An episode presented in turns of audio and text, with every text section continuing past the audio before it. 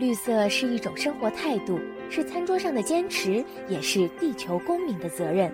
让我们聆听土地的声音，用心守护环境。这里是绿色情报员，我是麦小田。食药署呢公布了最新的边境查验结果，从大陆进口的美奈敏验出了三聚氰胺超标。美奈敏餐具又称为仿瓷餐具或是密胺餐具。中国是生产和出口大国，我们来听听台湾食药署科长陈庆玉怎么说。从中国来的一些容器具，它的不合格的情况相对的是比较高。最近，台湾频频检验出中国进口的美奈敏餐具三聚氰胺超标。为什么中国制的美奈敏餐具老是出包，甚至成为未毒器？今天我们要请两位专家来解析。第一位是台湾清华大学化学系荣誉教授林永健，林教授您好。嗯，主持人好。接下来是高雄医学大学环境医学研究中心教授吴明仓，吴教授您好。哎，你好，吴教授。我们以过去两年台湾边境抽验的不合格品项来看的话，总计有一千六百五十六件，当中以中国餐具超标件数是最多的，总计有两百三十三件。那这当中呢，大多都验出含有三聚氰胺或是甲醛超标，大家其实心中就会出现恐惧哦，因为毒奶粉的事件。呃，没有错，当时那个两千零八年发生毒奶事件，就是。是中国大陆那个不孝商人把三聚氰胺加到婴儿奶粉，那当然那个量是蛮大的。那我们都很清楚，婴儿在六个月以下，他不是喝母奶，就是这些婴儿配方奶粉。是，所以如果他每天都是在喝三聚氰胺奶粉的话，就会出现一些毒害。所以当时也有造成急性肾衰竭而死亡的案例。其实我们在环境中这些三三聚氰胺的铺路的话，美奈米餐具它是主要的铺路来源。林教授，那么从化学的专业角度来看，什么是美奈敏餐具呢？美奈敏餐具它是由这个三聚氰胺跟这个甲醛透过化学反应所合成的高分子，所以这个我们会叫做三聚氰胺甲醛树脂。那假如说在这个反应的过程呢，他们这两个没有反应的很好，或者它的这个剂量没有刚刚好，比如说是一对一的话，也就是说你所加进的这一个原材料它的比例要适当，那这样子很有可能在反应完之后，可能是这个甲醛或者是说这个三聚氰胺。就会残留在这个餐具里面。那遇到我们模拟的这个食品汤汤水水的那个条件，那它就会跑出来，那就会吃到你的肚子里面。我们知道您本身也担任消基会的检验长，那么消基会最近公布了市售筷子的检验结果。对我们做的样品，十双里面的话有不锈钢筷，是那也有美奈敏筷，那一件就是会有高锰酸钾的这个溶俗液超标以及甲醛超标。属于美奈敏筷才有可能会有这样的这个风险。高锰酸钾超标，它主要表示的就是说，这张筷子它在使用的时候，比如说在比较酸的汤汤水水里面，它可能有机物会跑出来。那第二甲醛的话，它就是一个致癌物跟一个致异型的这个物质了。所以这两个就表示说，在这张筷子里面，它有不应该含有的东西在里面。这个对美奈品来说，这个是很有可能的。林教授，我们来看二零二零年上海市场监管局，它也公布了美奈敏餐具质量抽查的结果，不合格率是高达了百分之十一点八，当中的高锰酸钾的消耗量、甲醛还有三聚氰胺这三种检验项目都是不达标的哦。所以在这一部分的话，您会看到说，就是在中国美奈米餐具的生产企业，可能在质量的控管上面出现很大的漏洞吗？我们这次做的十双，只有一双不锈钢筷是台湾做的，那那个品质大概是最好的之一。那中国的九双里面，真的是它这个品质啊，参差不齐啊，不能够说出问题的，通常也都是从那边过来的。就是如同我刚刚所说的，就是说我们一般在说化学反应啊，一个就是原材料选择不好了。第一个就是制成条件控制不佳，造成三聚氰胺或是会有甲醛，它原材料残留在里面。那制造过程当中压力、温度不当，或者是固化的时间不足，这一些条件如果没有掌控好的话，是不是有可能有较多的三聚氰胺胺或者是甲醛残留呢？会会，因为这个就是所谓制成条件是没有掌控的好，里面的一些反应物可能会残留在里面，或者它上面可能就是不是那么平滑，是能够耐压耐温的温度不是那么好。假如说在温度比较高的汤汤水水油里面的话，那实际上这一些的反应物在跑出来的几率是比较高。吴教授，那我们知道中国是美奈敏餐具的生产还有出口的大国，那估计大概有将近千家的企业在生产这一类的餐具哦。不过这种行业内的良莠不齐，这一类劣质的美奈敏餐具，它溶出三聚氰胺或者是甲醛的风险是不是更高呢？这个没有错哈，我曾经也跟我们台湾的专门制造美奈米餐具的厂商也有接触。出过了，他们有跟我们讲说哈，因为最主要我们也知道说，在商业的行为啊，通常会低价竞争啊，然后这些品质比较不好的厂商，他会把三聚氰胺这个元素会用尿素来取代。为什么呢？因为尿素比较便宜，所以对岸的话就会有一些不孝的商人用比较价钱比较低的这些原料加进去啊。坦白讲，它相对试出会比较高。林教授。那什么是尿素甲醛树脂呢？尿素甲醛树脂跟三聚氰胺甲醛树脂这是两回事了。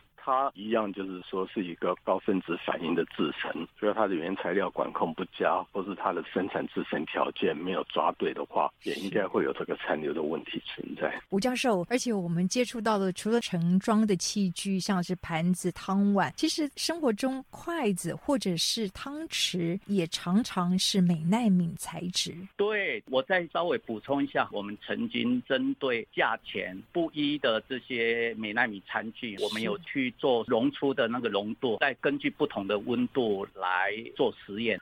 那我们有发现，其实确实那个例子比较差的，就是它加了尿素，然后有三聚氰胺，又有甲醛，这个差不多在三十度，它浓度就会增加了。很快速的增加。是。那如果真正是用三聚氰胺这一个，再加上甲醛的话，其实它的温度可以在差不多六十七十度，那时候才会增加啦。所以温度是一个很重要的因素，会影响美纳米餐具它释出的浓度高低。吴教授，我们知道说您曾经针对美奈敏餐具还有尿液中的三聚氰胺进行关联性的研究，您有什么发现呢？我们做了很多不同的族群，包括我们也曾经做过像制造美奈米餐具这些工人的研究啊。在那一个族群，我们也发现说，它铺路比一般的民众高，而且确实越高的话，尿中的跟肾脏伤害的一些早期指标成一个正向相关。那另外，我们有针对结石的个案，还有早期肾脏疾病的个案，这些成人了。那对我们医疗界来说，这一群人就是。